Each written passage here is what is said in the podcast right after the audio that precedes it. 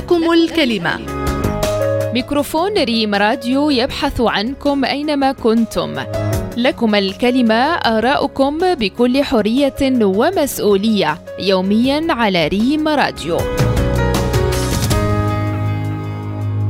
الكتاب خير أنيس الطالب والتلميذ لأن لأنه هو هو هو الصديق اللي غادي يعاونك في حياتك كاملة. فهمتي؟ اذا الجهل الشاب ديالنا يلتجئوا للقراية بزاف ويقراو ويشريو الكتب راه الكتب ما تتعوض شيء مهمة بزاف في الحياة. النوع القراءة كتعجبني أنا بزاف كيعجبني القانون. نقرأ القانون جميع القوانين القانون الجنائي القانون السير مدونات الأسرة إلى غير ذلك. ملي كتقرأ القوانين كتعرف الحقوق ديالك وكتعرف الواجبات.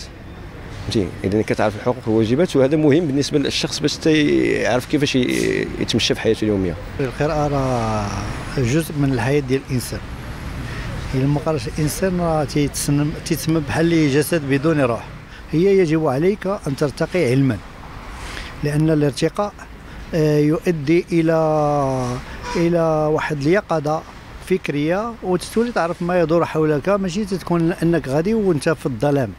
وتنصح زعما الشباب حاليا يقراو الشعر يقراو اللغة العربية والإنجليزية كنافذة حول العالم ليرى ما يدور من خارج هذاك البيت الذي يوجد فيه مقفل.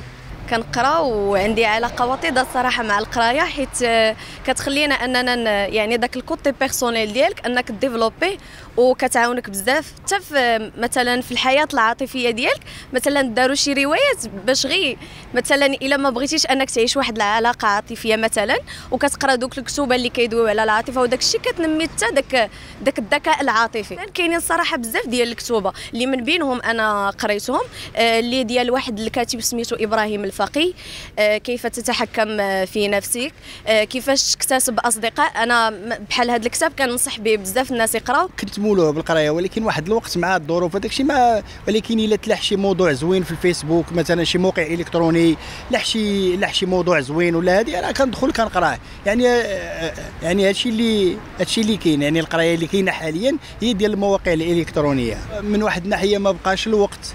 من واحد الناحية يعني حتى داك ال ديك ال ديك ال داك اللي غادي يجذبك للقرايه وداك الشيء يعني أنا كنت كنقرأ عندي مكتبة في الدار ولكن ما بقاش يعني حتى ديك القريحة اللي كنقولوا حنا القريحة حتى هي ما بقاتش. فالقراءة هي من العادات اليومية ديالي. على الأقل آه، أقرأ ما يناهز 40 إلى 60 صفحة في اليوم لأن القراءة شيء بمثابة مثل الضروريات اليومية للإنسان.